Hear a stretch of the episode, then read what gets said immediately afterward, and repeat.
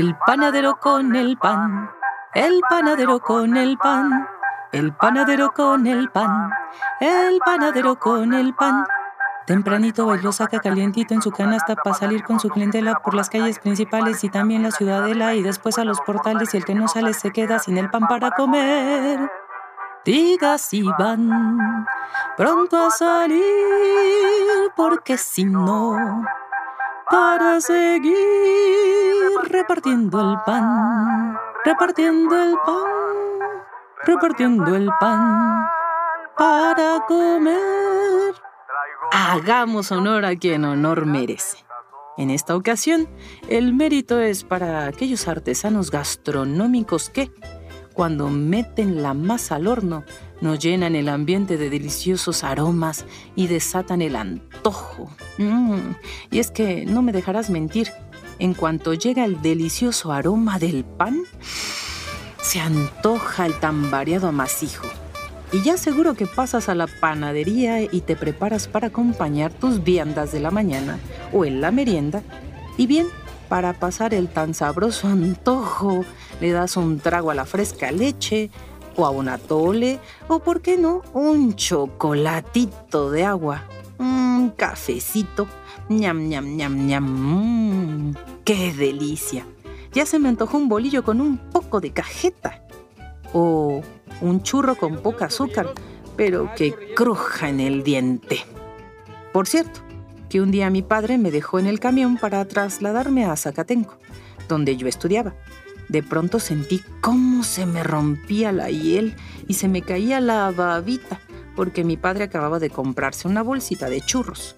Le dije a señas que me guardara uno, y según yo, me di a entender. De regreso a mi casa cerca de las 7 de la noche, llegué buscando con cierta inquietud alguna bolsita de papel o algún indicio de la sabrosura que estuve esperando todo el día. Al no encontrarlo, le pregunté a mi padre, ¿me guardaste un churrito? Y contestó de inmediato, pero si solo eran tres. Ipso facto, me brotó un granito en la lengua del puro antojo. Eso dicen que ocurre cuando no puedes probar alguna suculencia. Y es que desde que el trigo llegó a México de mano de los españoles, los churros forman parte de la gran variedad de productos dulces derivados de este cereal con los que los mexicanos satisfacemos nuestros antojos paneros. Pero quiero insistir en la variedad, porque no ha faltado el extranjero que se queda completamente asombrado al entrar a una panadería mexicana y encontrar filas y filas con panes de todos los tamaños, colores, formas y hasta sabores. Es como entrar al paraíso de los panes, dijo un amigo puertorriqueño, o al infierno, depende de cómo lo veas. Porque eso sí, qué suplicio es contar con tanta disponibilidad de exquisitez cuando se está a dieta. También recuerdo a un amigo brasileño de visita de trabajo en la Ciudad de México.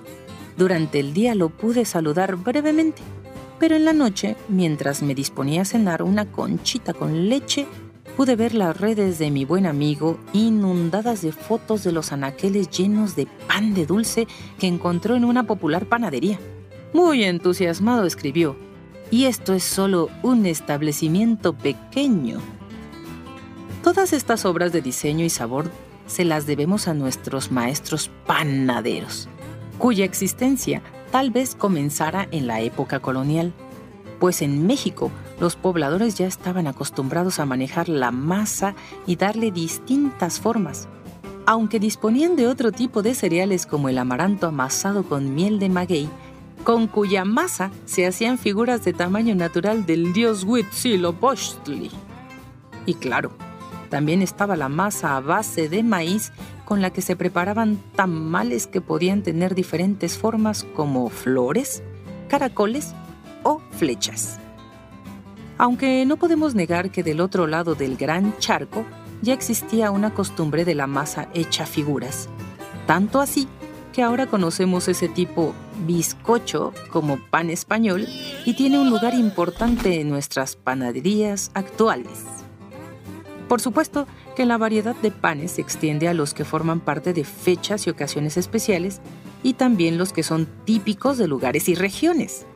En muchos pueblos encontramos el popular pan de fiesta o pan de feria, que se dice que lleva el delicioso pulque entre sus ingredientes. Aunque cuando yo le pregunté a una señora ya muy viejita si es verdad que lo preparaba con pulque, no sé si por pena o por guardar la receta secreta, pero para mi desencanto me dijo que no le ponía pulque a su pan. Aunque eso sí, dijo, lleva su buena nuez y su buena esencia. Esta marchantita también me contó que este pan de fiesta es el favorito de las personas que viven con diabetes, pues le cuentan que por alguna razón no les altera significativamente los niveles de glucosa, así que se pueden dar un buen gusto con este delicioso pan. Aunque hay de fiestas a fiestas, y yo recuerdo muy bien aquellas de la primaria, donde se premiaba al rey y a la reina de la primavera. La elección se hacía días antes y el mero día de la fiesta, el ganador salía galantemente y con gran orgullo, porque todos los compañeritos salían eufóricos y emocionados de ver a su representante elegido. Entonces explotaba la kermés y la infancia acelerada buscaba el registro civil para casarse y descasarse sin cesar como si el logro en números fuera el más grande premio. En esas kermeses paseaba la mirada llena de colores con flores de papel y algunas reales. El color también estaba en los puestos de comida que son variados. Los pambazos, las tostadas de tinga y no faltaba la parte dulce, nuestro propio pan de fiesta los azucarados y crujientes churros, las donas de diferentes sabores con distintas formas, pero para mí los buñuelos eran lo mejor.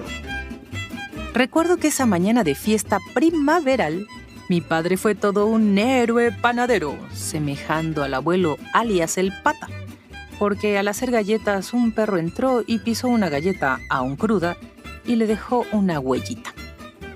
Pero volviendo a los esponjaditos burbujeantes crocantes buñuelos, los padres que estaban comprometidos para llevar el canasto y la vendimia se hicieron de la vista gorda, flaca y ondulada porque no llegó ninguno con el encargo. Así que mi padre, sintiendo el deber de cumplir con dicho compromiso, de inmediato obtuvo harina, anís, azúcar, aceite, una botella de vino que la hizo de rodillo le quedaron buenísimos y fueron un éxito en la kermés.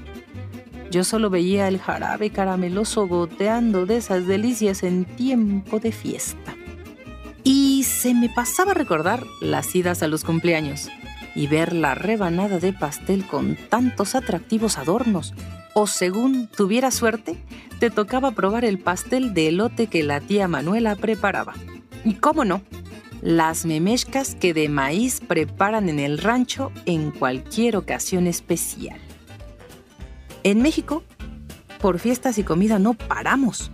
Todavía nos queda hablar del único y original pan de muerto, que por supuesto no puede faltar en ninguna ofrenda del Día de Muertos.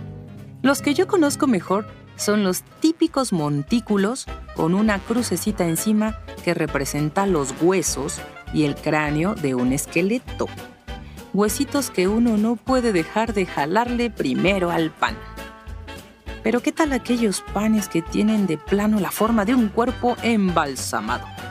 Los hay también con formas de corazón, de trenza, de reja y todo cuanto de la imaginación de quien los elabora.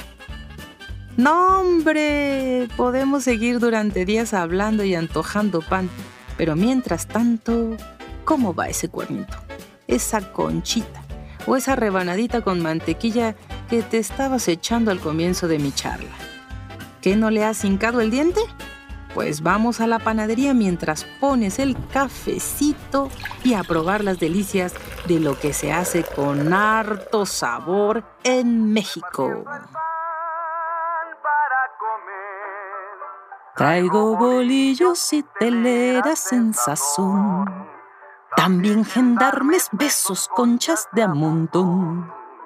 Y traigo jaldras, novias, cuernos. ¿Qué pasó, marchantita? ¿Va usted al servicio o no? Voy, me estoy peinando. Ándele pues, marchantita, tome, le traigo corbatas, volcanes, piedras, viudas, rejas, un abrazo, ¿no? ¿Y los cuernos? ¿Qué pasó? Ay, no se va a poder, marchantita. Panadero se va, panadero se va, panadero se va, panadero se va.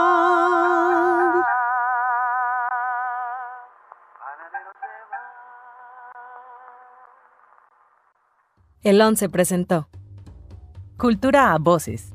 Narración y guion, Miroslava Rodríguez Martínez. Coordinación de producción, Daniela Cuapio y Moisés Romero. Operador de cabina, Andrei Ibarra. Diseño sonoro y postproducción de Franco González.